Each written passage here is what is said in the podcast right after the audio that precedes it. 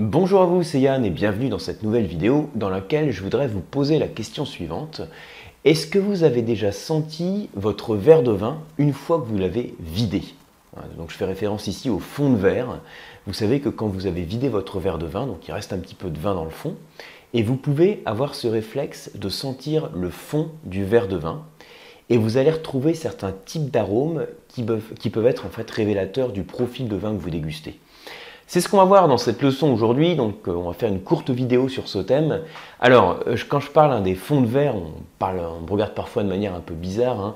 Alors certes, hein, ce n'est pas quelque chose de, classique hein, qu'on peut faire en dégustation, mais euh, ça prend quelques secondes et en fonction des types d'arômes que vous allez retrouver, ça pourra vous indiquer, donc comme je vous disais, le profil initial du vin que vous dégustez. Alors comment on procède? Alors je vais vous présenter ça de cette manière-là.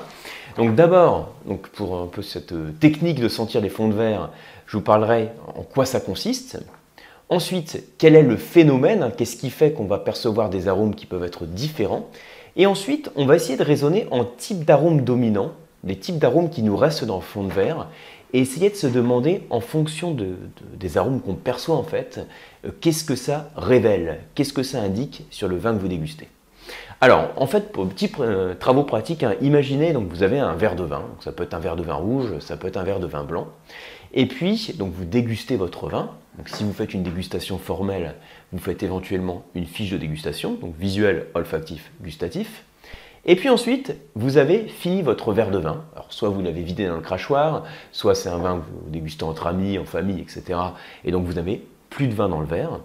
Et il vous reste donc une petite goutte Parfois, il en reste encore moins que ça. Hein. Ça peut être une goutte pratiquement invisible, hein, comme ici. Et cette petite goutte, elle va rester dans le verre pendant quelques instants. Alors, plus précisément, pour vous donner un repère, quand je dis quelques instants, c'est généralement quelques minutes. Ça peut être 3 minutes, 4 minutes, 5 minutes, voire un petit peu plus, rarement beaucoup plus, et en tout cas pas quelques heures. Hein, je parle simplement qu'on a un petit peu de verre, c'est-à-dire un petit peu de verre, on a un petit peu de vin au fond du verre, mais une petite goutte, et on la laisse respirer.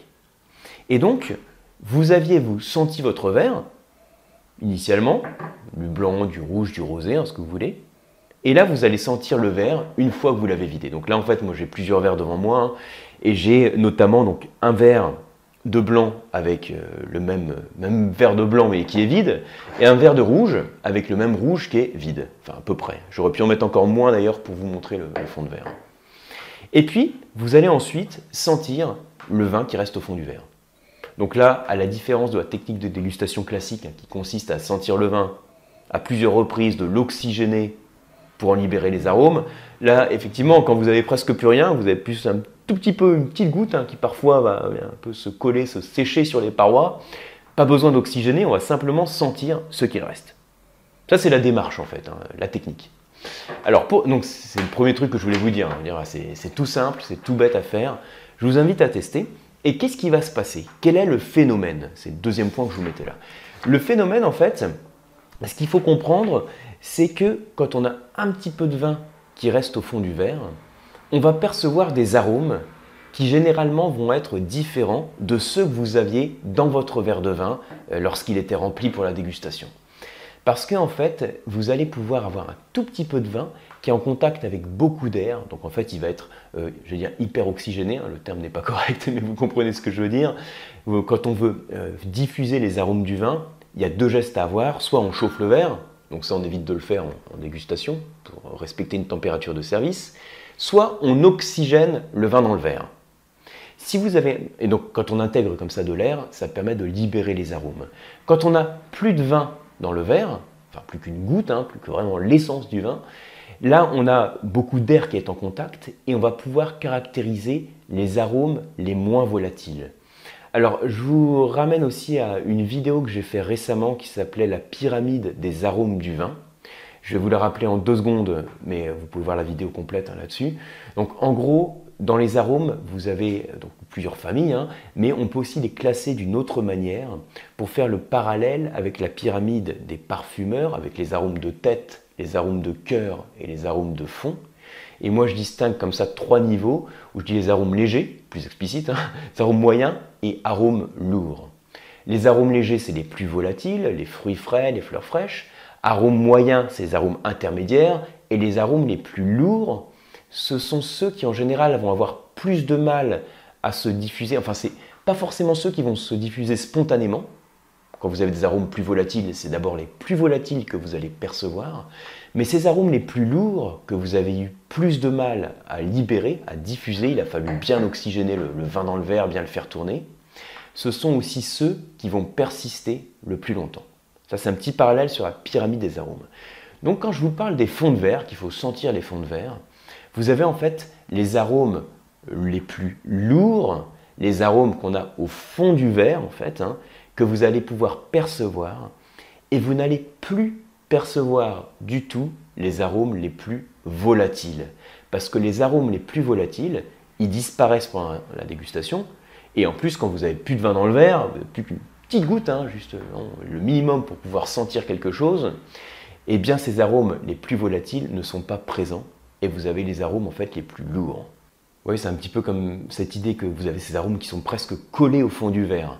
Pour ça, quand je parle de la pyramide des arômes, je dis aussi qu'on peut imaginer le verre de vin avec des couches d'arômes qui sont à l'intérieur du verre. Alors c'est juste une image. Hein. Les couches d'arômes avec les arômes les plus lourds, les arômes moyens, les arômes légers. Donc les arômes légers, on les perçoit en surface. Il faut bien oxygéner pour libérer les arômes moyens et les arômes lourds.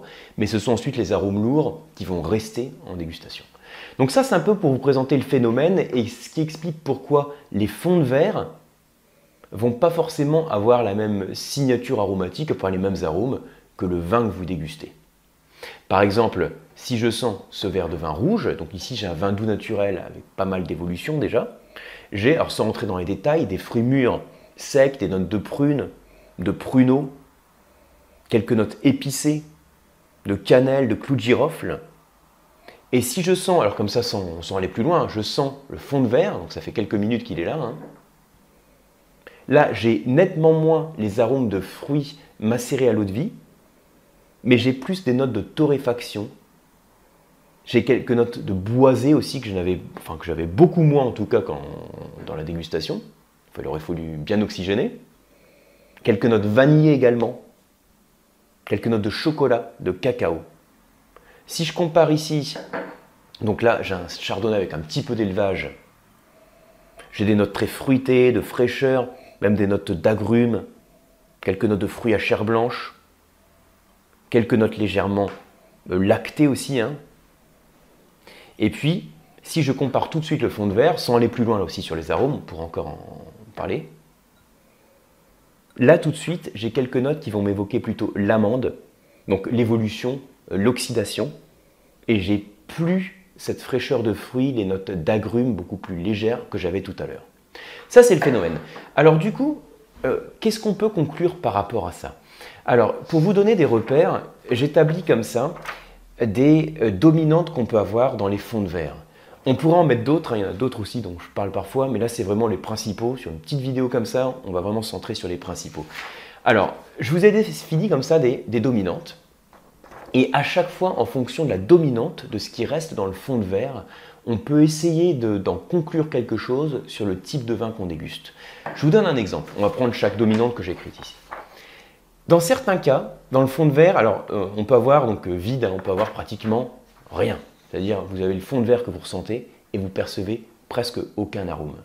Ça peut arriver, on dit parfois que quand vous avez le fond de verre qui est le plus marqué, ça signe les grands vins ça dénote la complexité des grands vins. Alors, sans aller euh, jusque-là, c'est vrai que dans les fonds de verre, quand vous avez presque pas d'arôme, ou alors que ce qui reste, c'est simplement un petit peu de fruits frais, voire des notes végétales fraîches qu'on avait déjà au nez, et qu'on sent un petit peu dans le fond de verre, voire qu'on sent presque pas, c'est plus caractéristique d'un vin, on va dire, sur la fraîcheur, sur le fruit, sans complexité, qui est souvent fait pour être bu jeune.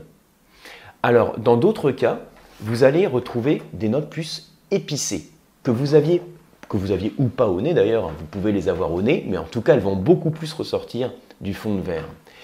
Ça, ça peut être caractéristique du type de cépage, hein, par exemple sur la syrah avec les notes poivrées qui peuvent être exacerbées.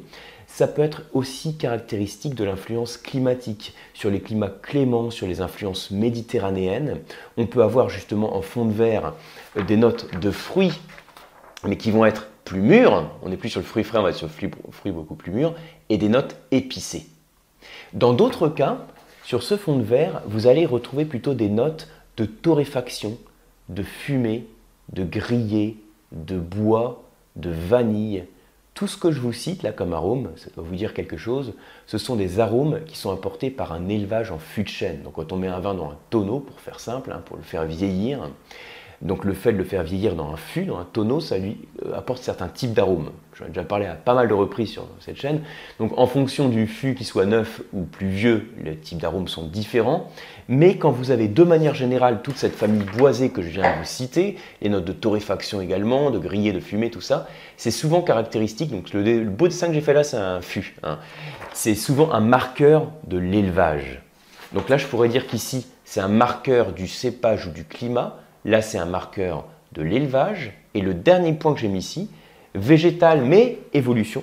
Donc végétal évolution, ça veut dire que c'est plus le végétal frais, c'est plus la fougère, c'est plus le poivron, c'est plutôt le sous-bois, c'est la feuille morte, c'est l'humus, c'est le champignon. Donc c'est ce qu'on lit aussi aux arômes tertiaires. Et ça, c'est caractéristique de l'oxydation et donc du vieillissement du vin. Donc je pourrais dire que c'est un marqueur de l'évolution. Et là, je distingue comme ça quelques pôles. Donc là, on va dire, c'est sur, les vins les plus simples, hein, sur la fraîcheur.